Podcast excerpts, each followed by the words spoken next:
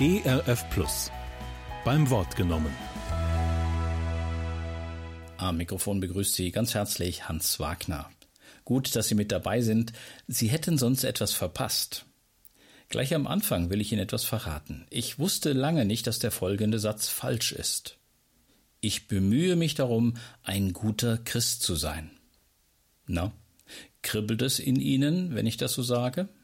Wie sind Ihre Reaktionen? Habe ich recht? Oder sagen Sie, wo ist da der Fehler? Ich muss mich doch bemühen, ein guter Christ zu sein, oder? Oder nicht? Der heutige Beitrag unserer Reihe beim Wort genommen auf EF Plus gibt Ihnen Antworten. In rund 50 Minuten wird Ihnen der Theologe und Neutestamentler im Ruhestand Hans-Joachim Eckstein unter der Überschrift Freiheit vom Gesetz einen weiteren Abschnitt aus dem Römerbrief erläutern. Es ist der vierte von sieben Beiträgen, die wir hier seit ein paar Wochen dazu senden, und es geht heute um Römerbrief Kapitel 6, die Verse 1 bis 11. Oft bekommen Sie von mir ja zu hören, nehmen Sie sich jetzt die Zeit dabei zu sein. Suchen Sie sich einen Ort oder eine Gelegenheit, bei der Sie in Ruhe dem Beitrag folgen können. Heute will ich das noch einmal ganz dick unterstreichen. Sie werden Aussagen und Erläuterungen hören, die Ihnen möglicherweise so noch nicht begegnet sind. Ohne zu viel vorwegzunehmen, es ist Evangelium, also die gute Nachricht pur. Hans-Joachim Eckstein hat diese Vortragsreihe im Jahr 2019 auf der Langensteinbacher Höhe gehalten. Und auch wenn wir sie erst jetzt in unserem Programm haben, sie hat an Aktualität keinen Millimeter verloren. Und noch zur Ergänzung, in der einen oder anderen Situation ist es gut, wenn Sie wissen, dass er vor einem sehr gut gefüllten Raum gesprochen hat, in der Menschen noch dicht gedrängt beieinander gesessen haben und lauschten. Das war alles vor der Pandemiezeit.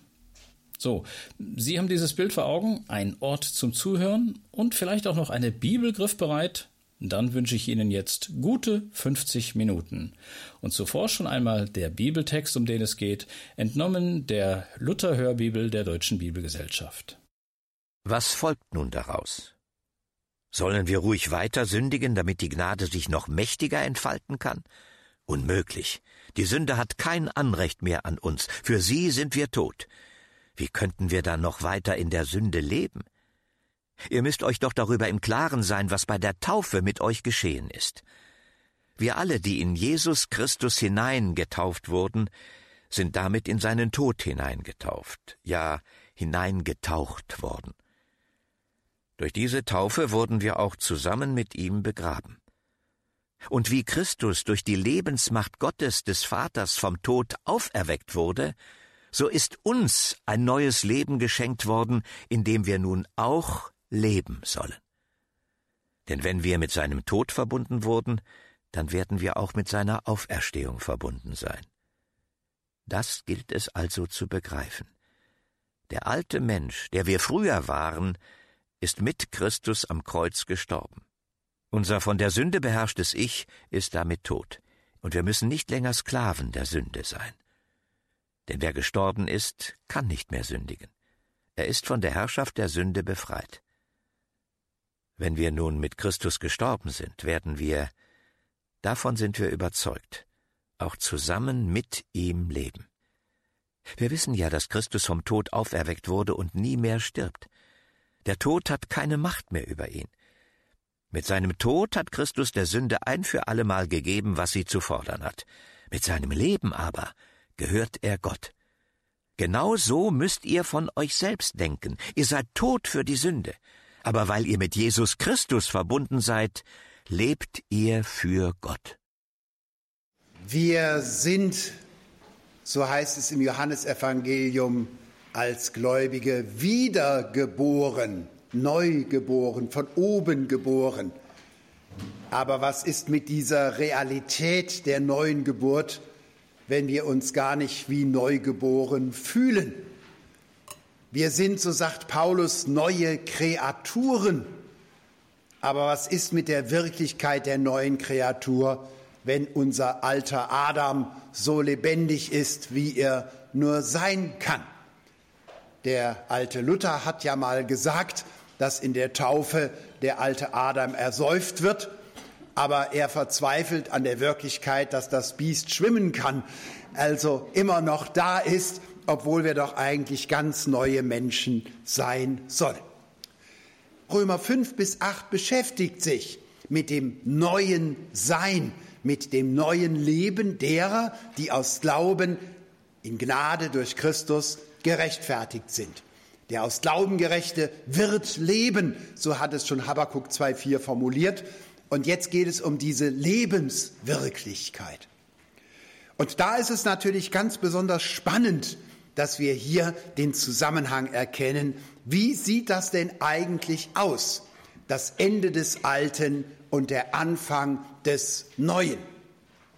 Der Anlass, warum Paulus es hier behandelt, ist eingeleitet mit einer rhetorischen Frage. Was sollen wir nun sagen?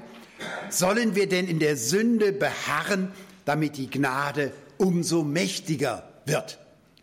Ihr fragt euch, wie kann man so eine dumme Frage stellen? Aber das ist das Geheimnis des Römerbriefes. Warum ist der Römerbrief so spannend? Nun, Paulus entfaltet den Römerbrief in der Art, wie man in der Synagoge gepredigt hat, nämlich im Stil der Diatribe, des Gespräches. Das ist eine bestimmte Predigtform. Ich weiß nicht, ob euch das schon aufgefallen ist. Man kann Predigten halten, indem man sagt, ich habe mir sieben Punkte vorgenommen. Und irgendwann mal zwischen drei und vier weiß der Pfarrer dann selber nicht mehr, äh, was die Zählung ist und verliert seine Punkte. Und diese Punkte sind ganz unverbunden. Und man kann, das ist viel spannender, eine Predigt aufbauen, indem man etwas sagt und dann überlegt, was ist an der Aussage fraglich? Wo kommen die Zweifel? Wo ist unsere Wirklichkeit anders? Und dann formuliert man den Einwand, dann formuliert man die Frage und beantwortet die Frage neu. Und dann stellt man eine neue Frage auf die neue Antwort. Und so geht es wie in einem lebendigen Gespräch, einer lebendigen Diskussion. Der Stil der Diatribe des Gespräches. Und so hat Paulus immer missioniert, so hat er in der Synagoge Streitgespräche geführt, in seinen Gemeinden gepredigt, dass er immer eine Kernaussage des Evangeliums sagte und dass er dann problematisierte, was kann man dagegen einwenden. Und so ist der Römerbrief aufgebaut, in dem Paulus immer wieder Einwände seiner Gegner formuliert. Paulus hat gesagt, in Römer 5 zum Abschluss, so groß die Sünde auch ist, die Gnade ist noch größer. Und so mächtig die Herrschaft der Sünde in Adam ist, noch mächtiger ist die Herrschaft der Gnade. Und die, die sich am Evangelium nicht freuten, sondern an der Gnade ärgern, die haben gesagt, na wenn das stimmt, dann lass uns fröhlich sündigen, dann hat sich die Gnade wenigstens gelohnt. Das war weder ein geistreicher Einfall, noch war es theologisch reflektiert. Die waren einfach frech. Die wollten Paulus aufs Glatteis führen und wollten sagen, na dann können wir munter sündigen, dann hat es sich wenigstens gelohnt, dass wir die Gnade bekommen. Insofern die Antwort bei Paulus auf solche dummen Einwände ist immer, das sei ferne. Aber Paulus nimmt das als Anlass, um das Thema ernsthaft zu behandeln. Also die Frage, wie ist das eigentlich mit dem Sündigen bei Christen? Die vergangenen Sünden sind ja vergeben, aber was ist denn jetzt eigentlich, wenn wir neue Menschen sind? Sollen wir dann, müssen wir dann weiter sündigen? Können wir gar nicht mehr sündigen? Das ist die spannende Frage. Die Erwartung bei den meisten, die sich ernsthaft bekehren, die bewusst zum Glauben kommen in einer lebendigen Arbeit, ist natürlich in der Regel, dass etwas neu ist. Und so war meine Erwartung auch, als ich mit 15 zum Glauben kam, dass ich ja jetzt neu bin und dass dann die Wirklichkeit der Sünde eigentlich zu Ende sein sollte. Warum redet man sonst von neuer Geburt oder von neuer Kreatur, neuer Schöpfung? Nicht, da muss ja was neu werden. Und mein erster Gedanke war, dann muss ja eigentlich das, was mich vorher als Sünde bestimmte und was ich als Christ jetzt erkannte als Sünde, das muss ja zu Ende sein. Und viele haben Römer 6 in Erinnerung, da war doch was mit gestorben und tot und zu Ende und Altes ist vergangen. Also, erstes Verständnis von Römer 6, hier wird gesagt, die Sünde sei gestorben. Die denkt aber nicht dran sondern kaum bist du bekehrt, kommt der Versucher natürlich und die Schlange züngelt wieder mit neuen Versuchungen. Und jeder von euch hat die Erfahrung gemacht, auch wenn er bewusst wiedergeboren wurde und hat eine bewusste Entscheidung getroffen, wenn er den Glauben lebendig begonnen hat oder eben in einer Entwicklung irgendwann zur Gewissheit kommt, jetzt will ich wirklich Christ sein, die Sünde als Versuchung, als Anklage, als Macht ist nicht weg, sondern sie existiert noch. Und schauen wir ins Neue Testament, wird auch nirgendwo gesagt, dass Sünde, Tod und Teufel schon aufgehoben und beseitigt sind. Die letzten Feinde Gottes, Teufel, Tod und Sünde, sie sind schon verurteilt, sie sind verdammt, sie sind aber doch nicht vernichtet. Sie existieren noch. Das erkennt man daran, dass Christen ja immer noch sterben seitdem. Also, das erkennt der Christ, die Wirklichkeit des Versuchers, die Wirklichkeit der Sünde ist noch da. Dann, wenn der Tod nicht weg ist und die Sünde als Macht und Möglichkeit, dann ist das zweite Verständnis von Römer 6, ich muss der Sünde absterben. Das heißt also, Sünde, Tod und Teufel sind noch da, aber das Neue ist, dass ich jetzt gegen Sünde, Tod und Teufel kämpfe, dass ich widerstehe, dass ich selber versuche, dagegen anzugehen und sie zu beherrschen. Zu Kain wurde schon gesagt, die Sünde lauert vor der Tür, du aber herrsche über sie. Und so lesen viele Römer 6 und sagen, aha, also, wenn es weiterhin ein Kampf ist im Glauben, dann muss ich weiterkommen. Und viele sehen das als Aufgabe der Heiligung, der Sünde abzusterben. Jetzt stellen viele fest, dass das gar nicht so einfach ist, dass der Ringkampf mit Sünde, Tod und Teufel äh, immer zu unseren Ungunsten ausgeht. Und sie wollen aber tapfer weitermachen und umso entschiedener kämpfen sie. Und manche kommen dazu zu sagen, ja, wenn das ich, wenn ich das Problem bin, dann muss halt ich der Sünde sterben. Also muss ich mich klein machen, muss ich mich verleugnen, muss ich mich bekämpfen. Ich bin das Problem. Mein Ich, mein Selbst, meine Person ist das Problem.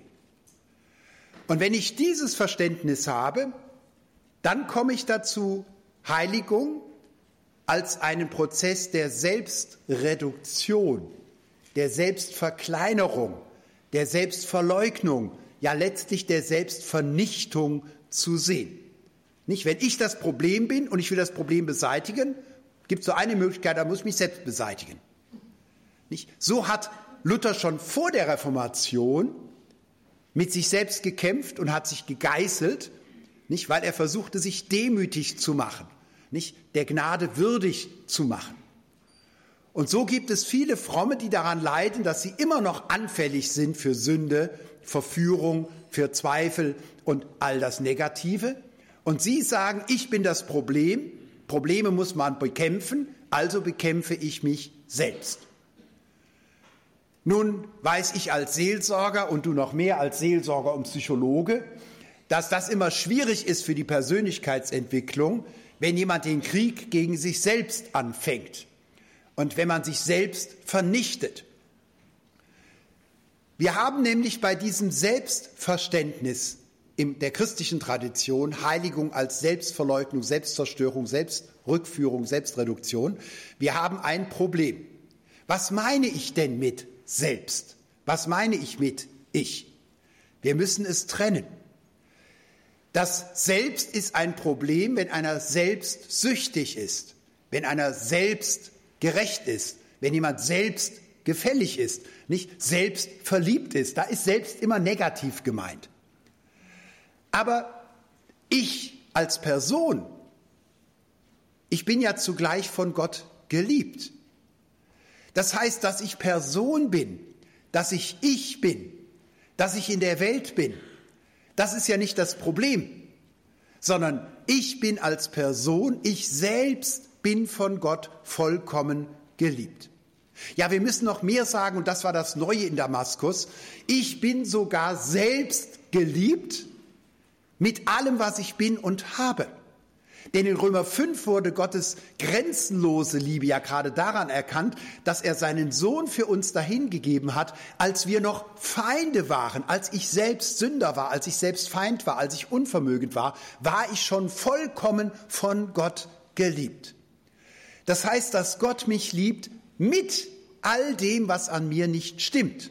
Ich bin von Gott geliebt. Ich bin ein Wunsch, den Gott sich selbst erfüllt hat, denn ich bin sein Geschöpf und Christus ist für mich gestorben. Ich bin ein Wunschkind Gottes. Das bin ich auch. Und so bin ich sogleich ein verlorener Mensch, weil ich selbst verliebt bin, selbst verloren, weil ich alles in Negativen bin, aber ich bin zugleich eine von Gott geliebte Person. Gottes Liebe zu erkennen bedeutet, zu erkennen, dass Gott mich mit all meinen Fehlern liebt. Er liebt mich nicht nur trotz meiner Fehler, sondern mit meinen Fehlern. Das können wir uns so schwer vorstellen, weil wir es unter Menschen ganz selten erleben. Ich weiß nicht, ob du überhaupt in deiner Biografie dich an Menschen erinnern kannst, die dich ganz geliebt haben, dich selbst geliebt haben, so wie du bist.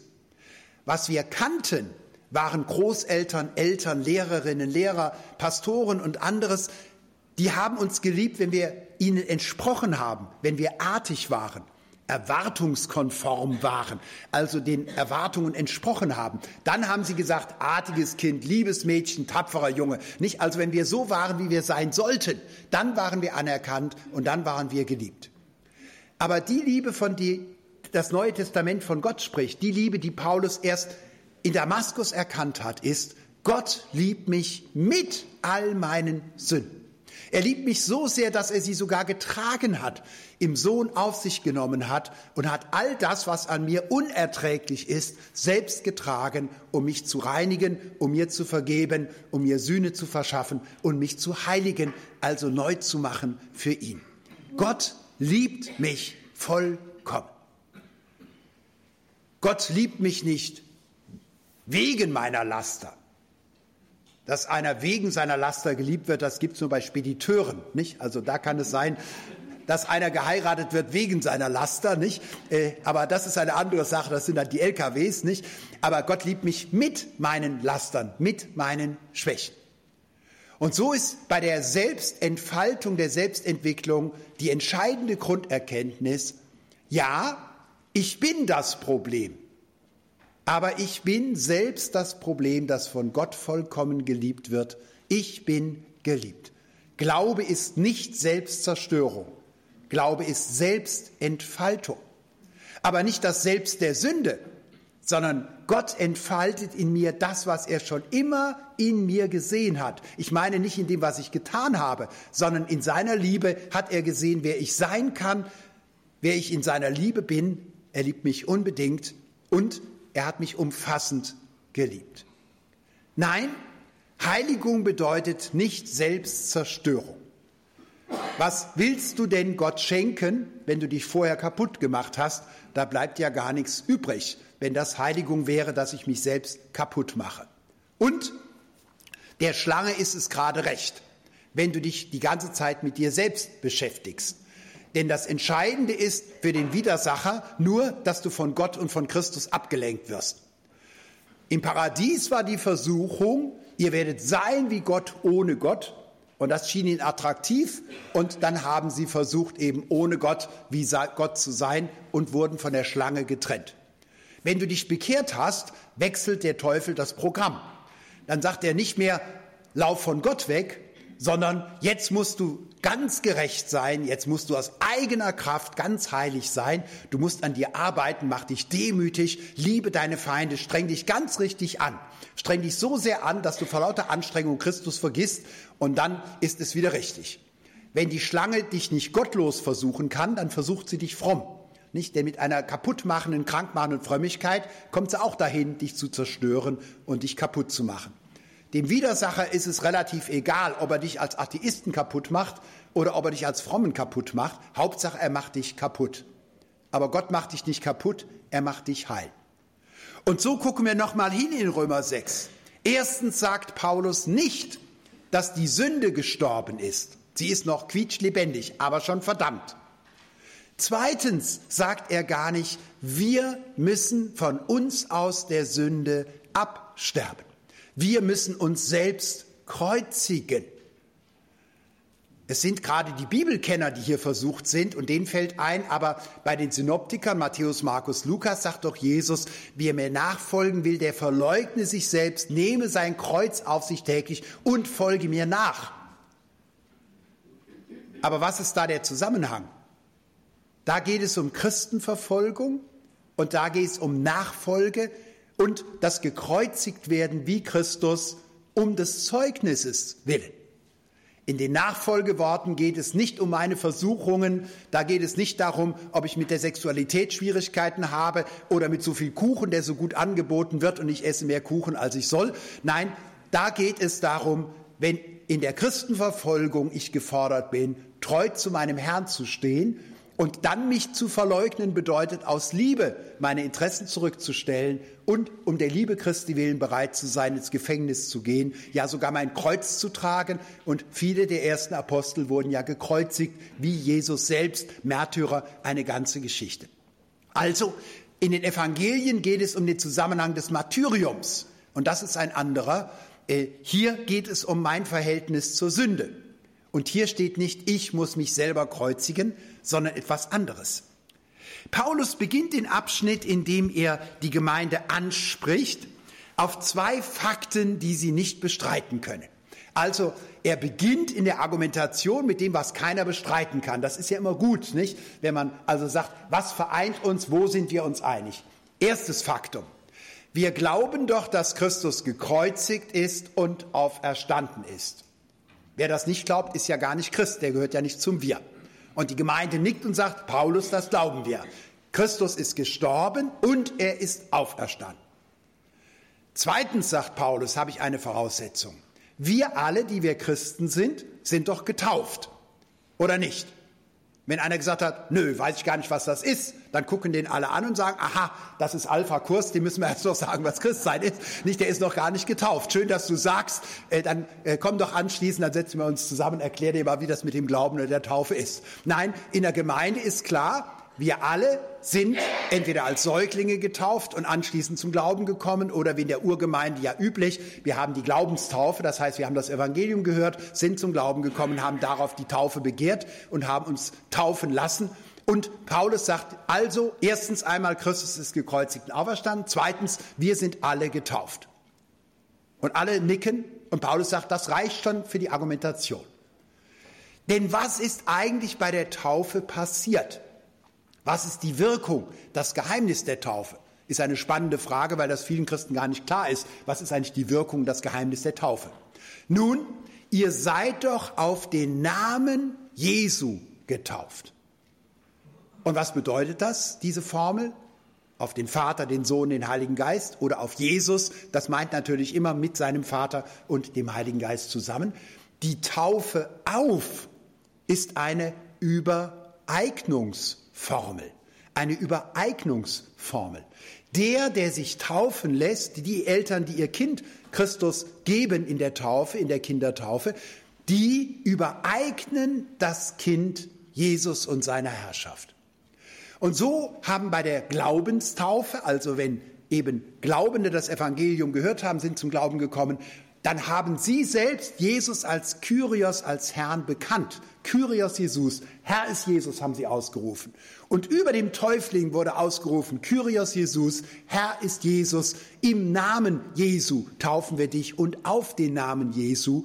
Und das bedeutet, wem immer du vorher gehörtest, was die Geschichte deiner Familie ist, was deine alte Religion war, aus der du kommst, ab heute gehörst du Jesus Christus. Du bist in seiner Herrschaft, in seinem Herrschaftsbereich. Du hast die Herrschaft über dein Leben gewechselt. Die tiefste Bedeutung der Taufe liegt also weder in der Menge des Wassers noch in dem Spülmittel, mit dem die Sünden abgewaschen werden. Es geht nicht um das Wasser als Materie, sondern es geht um die Übereignung. Ich gehöre Jesus. Und so wie ich ins Wasser eintauche als der alte Mensch und als der neue herauskomme, liegt es nicht in der Wirkung des Wassers, sondern ab jetzt gehöre ich Christus. Und diese Überführung in die Herrschaft Christi ist eine grundlegende und bleibende sodass Paulus in Römer 14, 7, 9 sagen kann, leben wir, so leben wir dem Herrn, sterben wir, so sterben wir dem Herrn. Ob wir leben oder sterben, wir gehören dem Herrn, dem Kyrios, wir gehören ihm, wir sind sein Eigentum. Und das wird in der Taufe im Sakrament mir zugesprochen und das bekenne ich in der Taufe der Gemeinde, den Engel, den Dämonen und allen gegenüber. Ab heute gehöre ich nicht mehr mir, und schon gar nicht irgendeiner anderen Macht. Ich gehöre nur noch Jesus Christus. Und Paulus sagt, wenn das stimmt, und bis jetzt hat noch keiner widersprochen in der römischen Gemeinde, auf wen seid ihr denn getauft? Ihr seid getauft auf den Gekreuzigten und auf Erstandenen. Das heißt also, die Herrschaft dieses Herrn ist die Herrschaft des Gekreuzigten und des Auferstandenen. Das wollen wir jetzt mal erklären. Christus ist gestorben und die Sünde hat keinen Anspruch mehr auf ihn. Denn er hat gerecht gelebt, er ist nie schuldig geworden, er hat sich nie der Herrschaft der Sünde unterworfen. Versucht wurde er wie wir, so sagen es die Evangelien, die 40 Tage in der Wüste, so sagt es der Hebräerbrief, aber ohne Sünde. Und da er gestorben ist, hat die Sünde keine Macht. Sie kann ihn nicht mehr versuchen. Er ist jetzt erhöhte Gottessohn. Da ist die Sünde, der Widersacher, die Schlange machtlos. Da hat sie keine Stimme mehr. Der Sohn Gottes ist für die Sünde unerreichbar. Aber jetzt gehören wir doch dem der Sünde abgestorbenen Christus. Was bedeutet das? Dass im Herrschaftsbereich dieses gestorbenen Jesus die Sünde keinen Anspruch hat. Hat die Sünde einen Anspruch auf Jesus, den vollkommenen Sohn Gottes, den gekreuzten Auferstandenen? Nein. Aber jetzt werden wir doch ihm übereignet. Jetzt sind wir bei ihm in seiner Herrschaft. Und zu dem Sakrament der Taufe kommt ja auch das Sakrament des Abendmahls mit derselben Bedeutung. Was heißt das eigentlich? Wir müssen uns nicht streiten, was ist jetzt mit Brot und Wein? Wird Materie verwandelt, Substanz verwandelt? Was ist die Wirkung des Abendmahls? Paulus sagt es ganz klar, dass wir in seiner Herrschaft, an seinem Tisch, in seiner Gemeinschaft sind und dann ihm gehören. Und deshalb können auch Christen nicht am Götzentisch sitzen und Götzenopfer bringen, weil sie einem anderen Herrn gehören. Wir sind in seiner Herrschaft. Inwiefern also ist die Sünde anspruchslos auf uns? Deshalb, weil wir uns anstrengen, die Ärmel hochkrempeln und dem Teufel an der Tür so richtig mal sagen wie einem Vertreter, was wir von ihm denken? Nein. Geh du selbst an die Tür, von der Gott bei keinen sprach. Die Sünde lauert vor der Tür, du aber herrsche über sie und fang ein Gespräch an, dann geht's dir genauso, wenn jemand dich anruft, ungefragt und will dir eine Versicherung aufschwätzen. Nicht, wenn du weiterredest, hast du schon verloren. Nicht, und jedes Nein wird gleich als Ja gebucht. Nicht, also sobald du anfängst, bist du schon verloren. Das kennt ihr auch als Christen. Nicht, setz dich mit dem Widersacher auseinander, ob er dich jetzt zur Sünde verführt, ob er dich nur deprimieren will, ob er dich fertig machen will. Verführung zum Kleinsein, Verführung zum Großsein, ganz egal. Sobald du mit dem Teufel anfängst zu sprechen, hast du schon verloren. Er hat die bessere Schulung, nicht erst als Demagoge geschult, da kommst du nicht mit. Also geh gar nicht erst an die Tür, weil du schon verloren hast, wenn du dich mit allem auseinandersetzt.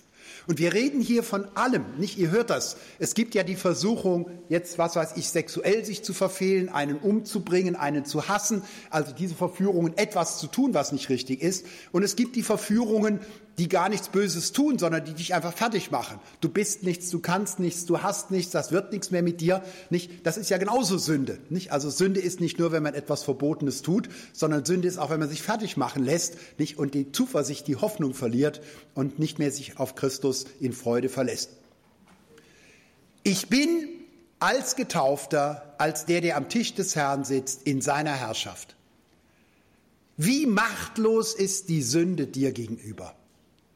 So machtlos, wie du in seiner Nähe bist. Nicht, wenn du einen Kettenhund von zehn Meter Entfernung siehst, dann fletscht er die Zähne. Er ist ganz gefährlich, aber nicht für dich, denn du bist in einem Bereich, in dem er keine Macht hat. Gehst du aber in seine Macht und sagst, jetzt will ich doch mal gucken, wer die besseren Zähne hat, dann gute Nacht für dich, nicht? Äh, dann brauchst du ein Krankenhaus, nicht? Dann bist du ausgeliefert. Ich bin so frei von der Sünde, wie ich in der Herrschaft Christi bin. Denn frei bin nicht ich, frei ist nur Christus. Frei ist nur Christus. Und so gibt es nur eine Möglichkeit, der Sünde zu widerstehen und der Versuchung zu widerstehen, der Anfechtung zu widerstehen. Ob im Sinne des schlechten Tuns oder des Niedergeschlagenseins, der Verzweiflung. Es gibt nur eine Möglichkeit. Der Angriff gegen die Sünde ist, der, ist die Flucht zu Christus. Die Flucht zu Christus. Im Bild von Kain die Sünde lauert vor der Tür und klopft an und jeder denkt an irgendetwas. Und das sind ganz verschiedene Dinge, weil wir ja verschiedene Schwachpunkte haben. Nicht Dinge, die uns immer wieder plagen, immer wieder niederschlagen, immer wieder zu falschem Verhalten verführen. Nicht, äh, es sind ganz verschiedene Beispiele. Es, die Sünde lauert vor der Tür. Und solange ich dachte, es ist meine Aufgabe als Hans-Joachim an die Tür zu gehen und zu sagen, das will ich nicht, ich bin ein neuer Mensch, guck mich mal an, ich bin jetzt ganz stark, ich bin jetzt ganz fromm, ich habe heute meine Andacht gehalten, ich habe eine Stunde lang gebetet, mir kann keiner mehr was, hast du schon verloren. Denn die Schlange ist nicht zu beeindrucken durch Bibelverse, Gesangbuchverse oder sonstiges. Nicht, äh, du bist keine Macht, die sie akzeptiert. Nur Christus vor der hat die Sünde Respekt. In seinem Bereich, in seiner Herrschaft. Es wird oft davon gesprochen, dass wir durch das Blut Christi erlöst sind. Und das ist für Menschen, die außenstehend sind und nicht christlich sozialisiert, immer etwas schwierig zu verstehen, inwiefern denn äh, in seinem Blut. Nun, das Blut steht vom Alten Testament her für das Leben. Das heißt, bei der Lebenshingabe Christi also in seinem Blut, in der Hingabe seines Lebens, hat er mich erlöst und freigekauft. Da bin ich erlöst worden. Also, nicht mein alter Mensch ist erneuert worden, nicht der alte Adam ist getauft worden und schwimmt jetzt als neuer Adam weiter, sondern der alte Adam ist nicht zu retten. Die alte Existenz, die Ichhaftigkeit, die Ich-Trennung, das Getrenntsein von Gott. Ich bin neu in seiner Herrschaft. Paulus versucht es hier mit mehreren Bildern deutlich zu machen.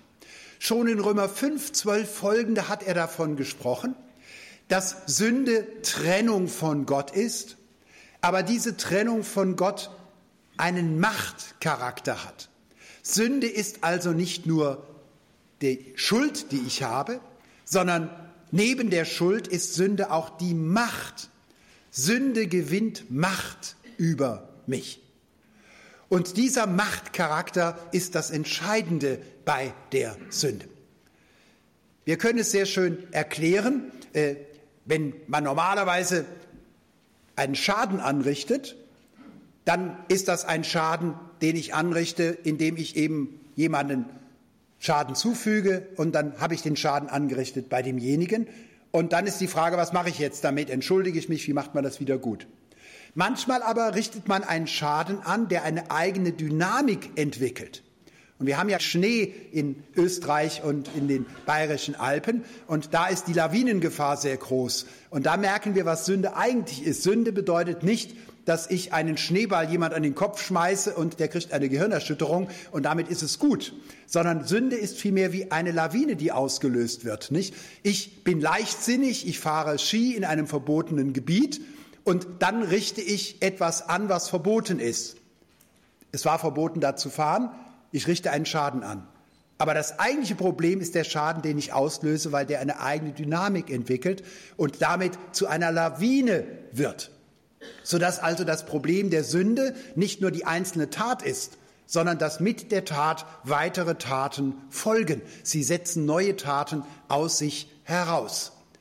So kennen wir das im Kleinen schon, haben es als Kinder erlebt. Wir haben irgendeinen Blödsinn gemacht, haben aber versucht, das zu vertuschen, nicht und haben es nicht zugegeben und dann ging das immer weiter. Oder wir haben ein blödes Gerücht aus Zorn in die Welt gesetzt und dann geht das immer weiter und wir würden es gerne wieder zurückholen. Wir können es gar nicht, weil das Böse eine Eigendynamik entwickelt. Also, die Sünde ist eine Macht. Und das ist so eine Macht, dass Paulus in Römer 5 sogar sagt, wir waren unter einer Herrscherin, wir waren unter einer Königin, einer Sklavenhalterin. Und das, äh, das weiblich formuliert ist deshalb, weil die Sünde auch im Griechischen eben weiblich ist, nicht? Also die Sünde ist eine Sklavenhalterin, sie ist eine Macht und wir sind von dieser Sünde getrieben. Das ist jetzt manchen artig lebenden Bürgerlichen gar nicht so bewusst geworden, dass die Sünde eine Macht ist, weil natürlich die Schlange immer versucht, möglichst unauffällig und niederschwellig zu agieren und sich nicht gern in ihrem Wesen verrät. Wir kennen aber Fälle, wo das ganz evident ist. Da, wo eine Selbstzerstörung eine eigene Dynamik entwickelt. Nicht? Da, wo die Sünde als Sucht auftritt. Und ich merke, dass jemand Entscheidungen trifft, die nicht richtig sind, dann wird es zur Gewohnheit und dann kann er es gar nicht mehr selbst regulieren. Und so kann man sagen, die Sünde wird als eine Sucht beschrieben. Und was meint man mit einer Sucht? Nun, dass der Mensch nicht mehr Herr ist darüber, sondern dass er getrieben, gezogen, gesteuert ist, fremdbestimmt ist. Es ist für uns artige bürgerliche Menschen oft so, dass wir das dann bei Extremen erleben. Nicht? Da hat jemand angefangen mit harmlosen Drogen, nicht? Äh, und plötzlich ist er heroinabhängig und ist ein Frack. Und wir sagen, wie kann einer sich so selbst kaputt machen? Da erleben wir einen Alkoholiker und sagen, wie kann der sich selbst, seine Familie, seine Kinder so fertig machen? Wieso kommt er von der Flasche nicht weg? Da erleben wir einen Spieler und dann sagen wir, wie kann man so bescheuert sein? Natürlich gewinnt immer die Bank und hinter der Bank steht der Staat. Das heißt, Spielen ist von vornherein unvernünftig. Du magst heute Abend mal gewinnen, morgen wirst du verlieren. Wie kann jemand spielsüchtig sein? Das heißt, aus der Außenperspektive erscheint es uns immer so, wie kann man so dumm sein? Aber aus der Innenperspektive sind das vielleicht Leute, die die beste Berufsausbildung haben, die völlig clever sind, in anderen Bereichen ganz erfolgreich sind aber sie haben Punkte, an denen sie versklavt sind, an denen sie Opfer sind, fremdbestimmt sind. Und dies kann ganz unverbunden sein an einem bestimmten Punkt. In einem Gespräch kamen wir auch schon auf dieses Thema. Ich habe das auch in der Seelsorge schon erlebt, dass ein Gemeinschaftsleiter zu mir kam und sagt, ich bin seit Jahrzehnten Gemeinschaftsleiter, aber ich komme von der Pornografie nicht weg. Jede Nacht sitze ich vor meinem Computer, meine Ehe geht kaputt, äh, meine ganze Existenz ist kaputt nicht? In einem Bereich ist er vorbildlicher Christ und predigt und macht alles, aber er kriegt seine Sexualität nicht so gelebt, dass sie lebenszuträglich ist, die Ehe fördert und für ihn selber stimmt, sondern es entwickelt eine Eigendynamik. Man kann natürlich fragen, wie kann denn jemand, der so etabliert ist, praktisch an einem Punkt so zum Sklaven werden? Wo liegt denn die Faszination, dass wir uns überhaupt verführen lassen und so abhängig werden? Nun, dazu müssen wir wissen, und das alles haben wir in den ersten Kapiteln der Bibel ja schon, dass die Sünde natürlich nicht an die Tür klopft und sagt, ich komme, um dich zu vernichten, um dich arm zu machen, um dich abhängig zu machen, sondern sie kommt natürlich wie jeder gute Vertreter mit Versprechungen. Und die Sünde verspricht etwas, was sie nicht halten kann. Ihr werdet sein wie Gott. Das hat sie gar nicht verkaufen können, denn das hat sie nicht im Regal. Das kann sie gar nicht anbieten, denn sie ist nicht Gott. Nicht ihr werdet sein wie Gott. Das heißt, die Sünde verspricht etwas, was sie gar nicht geben kann. Und sie gibt etwas, was niemand gewollt hat. Es ist der Etikettenschwindel. Es ist die Verführung der Sünde, dass wir ihr auf den Leim gehen. Sie verspricht das, was nur Gott mir geben kann volles Glück, Bestätigung, Wertschätzung, Anerkennung, Ewigkeit, Herrlichkeit, Erfüllung, Befriedigung. All dies verspricht die Sünde, aber sie gibt das Gegenteil. Denn nach der Sünde ist jeder frustrierter, als er vorher war. Und insofern ist Sünde immer Kompensation. Und dieser Begriff könnte man jetzt übersetzen mit Ersatz, aber mit Ersatz ist das noch nicht ausgedrückt. Was meinen wir mit Kompensation? Nun, Kompensation ist, wenn ich ein großes Bedürfnis habe und etwas nehme, wähle als Ersatz, was mich aber nicht näher bringt an die Erfüllung, sondern weiter weg. Ein Beispiel, das euch sofort einleuchtet, ist, Ein Schiffbrüchiger treibt auf dem offenen Meer Salzwasser. Eine Zeit lang hat er vielleicht noch Wasservorräte, irgendwann gehen die aus und dann bekommt er Durst. Und in seinem Durst ist er versucht, das Salzwasser zu trinken. Solange er noch bei Verstand ist, sagt er, denk nicht mal dran. Trinke kein Salzwasser, denn das Salzwasser würde den Durst nicht löschen, auch wenn es flüssig aussieht. Es bewirkt das Gegenteil. Es wird dir mehr Durst bringen, als du vorher hattest und treibt dich irgendwann in den Wahnsinn. Das heißt, solange derjenige bei Verstand ist, weiß er genau, ich würde meinen Durst und mein Bedürfnis kompensieren, wenn ich Salzwasser trinke. Und dann wisst ihr, was wir in der Seelsorge meinen mit Kompensation in diesem gefüllten Sinne. Kompensation ist nicht die zweitbeste Lösung, sondern es ist die zweitschlechteste. Die schlechteste ist der Tod. Nicht? Die Kompensation ist immer lebensabträglich. Wenn ihr heute am Kuchenbuffet gestanden habt und habt vorher gesagt, eigentlich wollte ich Pflaumenkuchen, jetzt ist der schon ausgegangen, also kompensiere ich das mit Apfelkuchen. Dann ist das keine Kompensation, nicht? Dann ist es die zweitbeste Möglichkeit und beides ist so gesund oder ungesund wie das andere, nicht? Das heißt, das meine ich nicht. Also darum geht es nicht, dass ich die zweitbeste Sache nehme, sondern darum, dass ich etwas mir aufschwätzen lasse von der Sünde, was mich nicht näher bringt an die Erfüllung, sondern von ihr weg.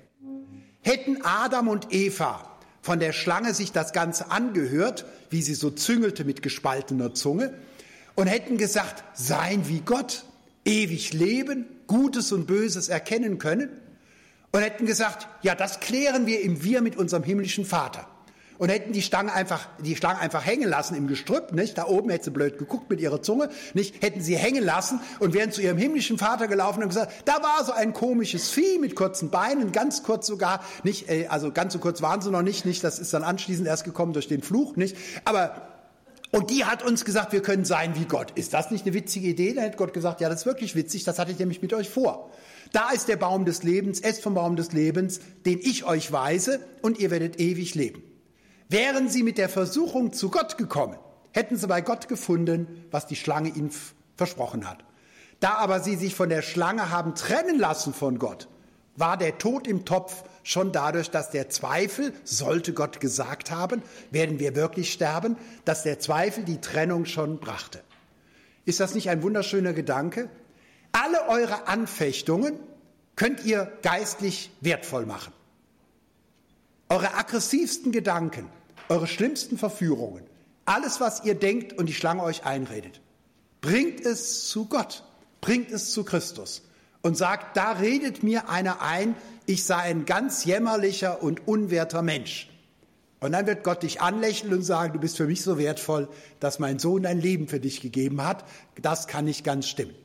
Alle meine Sehnsüchte, die ich habe und die ich dann kompensiere, und natürlich können wir dann immer sehr schön sagen, äh, ich bin kein Alkoholiker, ich bin kein Raucher, äh, ich bin nicht heroinabhängig, ganz toll, ich bin ja ein toller Mensch. Ja, dafür bist du vielleicht zwanghaft, nicht? Und musst deine Handtücher 30 Mal nacheinander sortieren oder deine Herdplatte 25 Mal abschließen, nicht? Äh, oder gucken, ob sie auch nicht da ist, nicht? Oder in deiner Frömmigkeit kannst du dir und anderen nichts gönnen, nicht? Also dem Teufel ist ganz egal jetzt, ob du dich so oder anders fertig machst. Hauptsache, du machst dich fertig, nicht? Und so gibt's viele bürgerliche und fromme, die gucken immer in die Welt und sagen, wie kann man auch so sündigen und merken gar nicht, dass der Teufel einen selber auch rankriegt, indem er auf andere Weise einen von Christus trennt.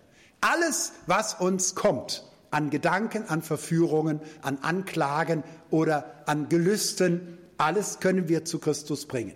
In dem Wissen, dass nur er selbst die letzte Erfüllung ist und dass wir alles bei ihm bekommen können. Die Sünde ist also eine Macht. Sie ist eine Macht. Und unser Sündigen wird zur Gewohnheit und sie wird zur Sucht. Und das ist ja das, wenn du einmal etwas nimmst, kompensatorisch, dann wirst du davon abhängig. Und was machen wir dann, wenn wir etwas nicht lassen können? Wir deuten es einfach um. Wenn ich nicht tun kann, was ich will, will ich einfach was ich muss und rede mir ein, ganz frei zu sein, zu tun und zu lassen, was ich will. Ich will ja, ich will ja, ich mache es ja freiwillig. Das heißt, das können wir in der kleinen Sucht, in der kleinen Unart schon erkennen. Nicht, wir weichen aus, indem wir uns selbst belügen. Wir geben nicht zu, dass wir ein Problem haben. Und so ist das Entscheidende, dass wir immer erstmal erkennen, es ist ein Problem, das ich habe. Es ist ein Zwang, den ich habe. Es ist ein Gedanke, der mich immer wieder beschleicht und mein, meine Eifersucht oder mein Neid oder mein Ehrgeiz oder mein Perfektionismus, sie sind ein Problem. Und dieses Problem zu Christus zu bringen. Damit haben wir jetzt ein bisschen das ausgeleuchtet, was denn eigentlich das Wesen der Sünde ist, wieso ein Christ überhaupt noch versucht ist zu sündigen. Aber wir wollten ja noch abklären, inwiefern wir frei sind von dieser Sünde. Und hier hat Paulus in Römer 6 wunderschöne Beispiele, Römer 5 und 6. Das erste war ja, wir waren Sklaven der Sünde, nun aber sind wir durch Christi Kreuz im Glauben freigekauft von der Sünde. Wir sind erlöst. So führt das auch in den folgenden Versen in Kapitel 6 dann ab Vers 12 folgende weiter aus. Sklaven waren wir der Sünde, jetzt aber sind wir nicht mehr Sklaven, sondern jetzt sind wir in der Herrschaft Christi. Dieses Bild der Sklaverei ist wunderbar. Wie wurde ein Sklave in der Antike frei von der Sklaverei? Und wir sagen, da soll er halt davonlaufen. Und wenn er gut trainiert ist, ist er schneller als sein Herr. Nein, das war keine Option. Denn in der Antike gehörte der Sklave ganz seinem Herrn. Wollte er weglaufen, wurde er eingefangen. Ja, es gab sogar Sklavenjäger, die waren darauf spezialisiert, herumlaufende, streunende Sklaven einzufangen, ihren Herren zurückzubringen. Es gab nur eine Möglichkeit. Und das ist, dass der Sklave freigekauft wird. Dass er freigekauft wird. Stellen wir uns vor, wir wären in der Antike und der Andreas Schäfer würde mich besuchen äh, in Tübingen und ich hätte auch einen Sklaven, wie man das in der Antike hatte. Und der Andreas würde sagen, wieder so ein typischer Gastredner, wenn er bei uns ist, redet er fromm zu Hause, geht er mit seinen Sklaven schrecklich um.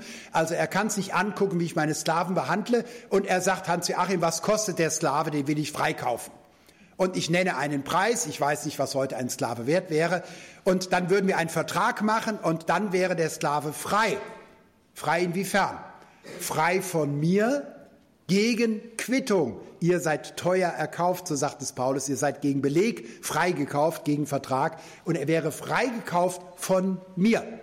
Er gehört mir nicht mehr, er gehört dem neuen Herrn, in dem Fall wäre das Andreas Schäfer dann. Am nächsten Morgen würde wir uns treffen in Tübingen. Der Andreas würde mit seinem neuen Sklaven rumlaufen und ich laufe rum mit meinen Sklaven. Und dann plötzlich sehe ich meinen ehemaligen Sklaven auf der anderen Straßenseite und ich brülle ihn an und sage, aber jetzt bei Fuß. Was wird der machen? Ja, das, der, ist, der ist schon weit in der Heiligung. Normalerweise würde der zusammenfahren und würde sofort zu mir kommen. Warum? der ist so an die alte Herrschaft gewöhnt, dass er es noch gar nicht kapiert, dass er frei ist. Nicht? Aus Gewohnheit sündigen wir weiter, weil wir unsere Freiheit in Christus vergessen. Wir gehorchen einem Herrn, der gar kein Recht mehr auf uns hat. Und bei diesem Beispiel der Sklaverei ist so schön, der alte Sklavenhalter ist ja noch da ich war jetzt fair genug, mich als den Blöden darzustellen. Ich, also ich bin der Sklavenhalter, der grausam ist. Ich bin ja noch da, aber ich habe kein Recht mehr. Und die falsche Lösung, von der ich eben sprach, wäre, dass der Sklave zu mir kommt, krempelt die Ärmel hoch und sagt, den Eckstein wollte ich schon immer mal verprügeln und fängt mit mir eine Schlägerei an. Das bekommt dem nicht, dann wird er nämlich von meinen Leibwächtern zusammengeschlagen und kommt ganz blöd aus der Situation raus. Nein, er könnte locker pfeifend, wir haben ja genug Lieder kennengelernt, die man pfeifen kann, nicht? Locker pfeifend zu seinem neuen Herrn gehen und der Andreas würde sich über die Anhänglichkeit des Sklaven wundern, nicht? Ist der aber anhänglich, nicht? Sich einfach nur zu seinem neuen Herrn stellen und mich über die Schulter angrinsen, nicht? Und gar nichts sagen müssen, denn jetzt bin ich machtlos. Ich bin machtlos, wenn der Sklave sich auf seinen neuen Herrn zurückzieht und bezieht. Das zu erkennen ist das ganze Geheimnis. Ich bin nicht an sich frei von der Sünde, der Depression, der Anklage, der Verzweiflung, dem Perfektionismus, dem Ehrgeiz, den Zwängen. Ich bin nicht an sich frei. Ich bin in Christus frei.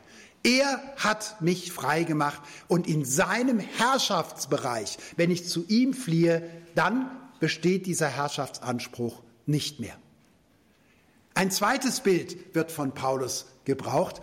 Er sagt nämlich hier, ihr seid eingepflanzt in den gekreuzigten und auferstandenen. Man kann jetzt, wenn man Gärtner ist, sagen, wir sind eingepfropft. Wenn ein Glied eingepfropft ist, dann gilt doch alles, was für das Haupt gilt, für jedes Glied, das am Haupt partizipiert und Teil hat. Unser neues Leben besteht ausschließlich in der Teilhabe an dem auferstandenen Jesus Christus.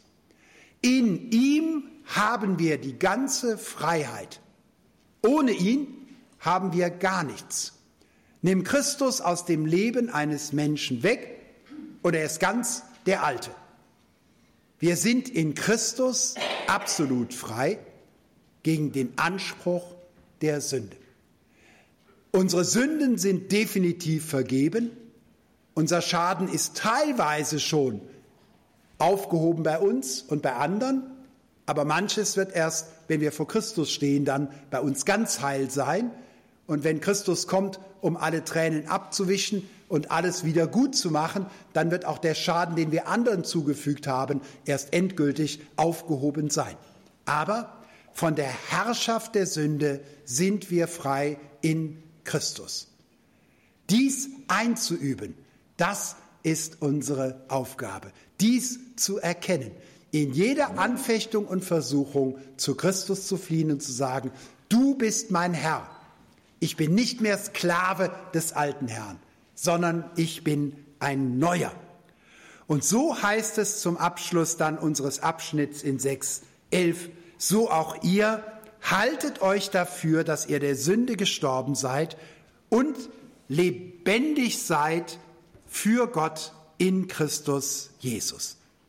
Es gibt Übersetzungen, äh, da steht und lebt für Gott in Jesus Christus, als wäre das ein Befehl, als wäre das ein Imperativ. Aber Paulus sagt, ihr seid lebendig in Christus Jesus. Und dieses Halte dafür heißt, wir rechnen damit als einer Tatsache. Wir sind mit Christus gekreuzigt und wir haben Teil an seiner Auferstehung. Das ist nicht das Ergebnis unserer Gefühle, das ist das Ergebnis von Kreuz und Auferstehung. Wann beginnt das ewige Leben? Viele Christen sagen, wenn wir einmal bei Christus sind, jenseits des Sterbens. Nein, das ewige Leben beginnt für uns im Augenblick des zum Glauben kommens. Dann nämlich gehören wir dem Auferstandenen. Und das ist das Entscheidende. Alles liegt darin, dass wir Christus gehören als dem gekreuzigten und Auferstandenen. Was hat sich bei mir verändert, wenn ich Christus weglasse? Gar nichts. Und wenn du einen Christen nimmst, der 30, 40 Jahre lang im Glauben steht und der sündigt und will ohne Christus leben, dann macht er Dinge, die er auch vor 30 Jahren nicht hätte machen sollen, denn er selbst ist nicht frei. Jeder von uns kann alles tun. Dann nämlich, wenn wir nicht in Christus sind, sondern meinen, ohne ihn zu leben. In Christus haben wir alles. Und deshalb sollten wir nicht beten, Herr, mach mich stark. Wir sollten nicht beten, Herr, lass mich wachsen. Herr, mach mich frei. Sondern das, was wir brauchen, ist mehr Erkenntnis. Christus ist meine Gerechtigkeit. Er ist meine Heiligung. Er ist meine Weisheit. Er ist meine Erlösung. Mehr als Christus kannst du gar nicht haben. Aber weniger als Christus sollte uns niemals genug sein. Hast du ihn, dann kannst du alle Kompensationen immer mehr lassen, immer mehr dir abgewöhnen. Und darin besteht dann die praktische Heiligung. Die Antwort, das Leben, die Befriedigung woanders zu finden als in der Gemeinschaft mit ihm. In ihm hast du alles. Die Freiheit vom Gesetz. In unserer Sendereihe beim Wort genommen auf ERF Plus hörten Sie den vierten von sieben Beiträgen über den Brief des Apostels Paulus an die Gemeinde in Rom. Referent war wieder Hans-Joachim Eckstein, evangelischer Theologe und Neutestamentler im Ruhestand. Aufgenommen wurde diese Vortragsreihe im Rahmen einer Veranstaltung im Bibelkonferenzzentrum Langensteinbacher Höhe. Und an dieser Stelle wieder der Hinweis, wenn Sie diesem oder auch den bisherigen Vorträgen noch einmal ganz in Ruhe folgen wollen oder sie vielleicht auch an andere weiterempfehlen wollen, worüber wir uns natürlich sehr freuen würden, Sie finden alles ab sofort auch in unserer Audiothek unter erfplus.de sowie einen Link, über den Sie auf die Homepage von Hans-Joachim Eckstein kommen. Denn dort gibt es eine Fülle an Informationen über die Texte der Bibel, unter anderem auch noch weiteres Material zum Römerbrief. Und wenn Sie selbst erlebt haben, wie kostbar diese Vorträge sind, dann bin ich mir sicher, Sie sind auch nächste Woche wieder dabei. In Folge 5 heißt es dann die Freiheit der Kinder Gottes. Damit verabschiede ich mich für heute. Das war beim Wort genommen auf ERF Plus. Die Technik hatte Christian Kraus in seinen Händen. Am Mikrofon verabschiedet sich Hans Wagner und ich wünsche Ihnen noch alles Liebe. Beim Wort genommen. Mehr auf erfplus.de oder im Digitalradio DAB+. Hören Sie ERF Plus. Gutes im Radio.